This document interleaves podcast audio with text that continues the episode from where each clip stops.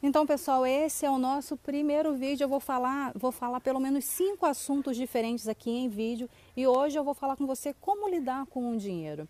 Você de repente até pensou antes de eu falar com você que nada a ver finança e autoestima. Só que a autoestima tem tem a ver sim com imagem, tem a ver com autoaceitação. E você pode ter certeza que as finanças têm tudo a ver com a autoestima, porque se você quiser ficar bonita, por exemplo, você precisa de dinheiro. As mulheres, em especial, elas reagem de uma forma um pouquinho diferente dos homens quando a gente trata desse assunto. A nossa relação, a relação feminina com o dinheiro, não é meramente racional, não é uma coisa assim instintiva. Por isso é importante entender como que nós lidamos com o nosso dinheiro. É claro que a gente quer gastar, que a gente quer investir, e não necessariamente nessa ordem.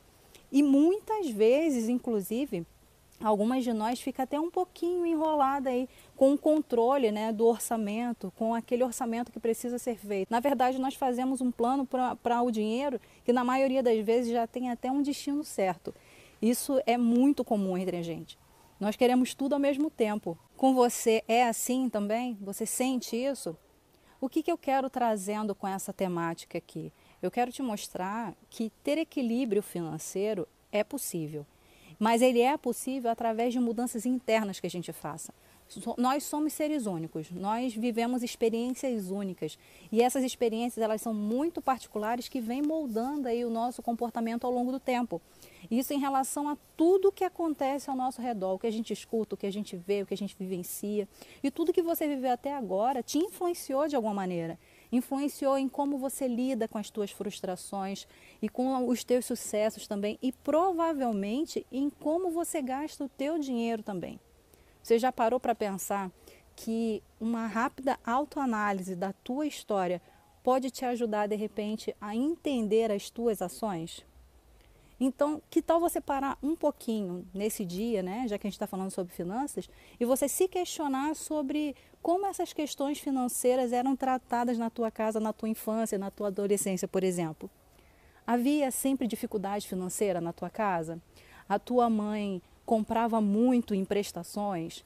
Seu pai sempre dizia que não tinha ou mostrava ter uma condição financeira que não existia só para ostentar? Havia brigas, por exemplo, por falta de dinheiro? Havia equilíbrio ou esbanjamento em relação à renda da família? O que, que você observava quando você era pequeno? O que você repete por padrão ou exatamente o contrário? Qual é a tua percepção sobre isso? A sua reação ao seu dinheiro é o reflexo da tua história.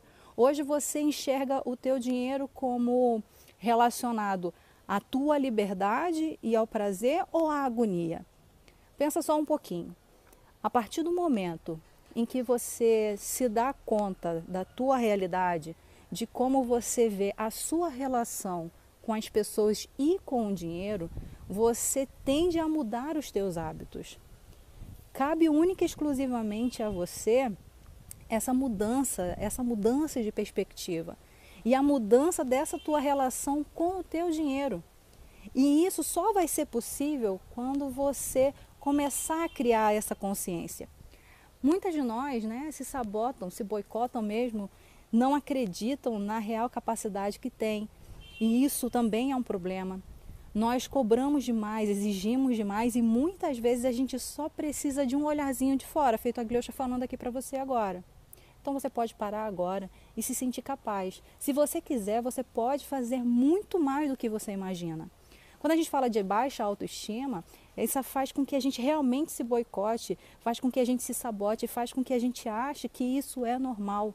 Mas acredita, não é, não tem nada de normal.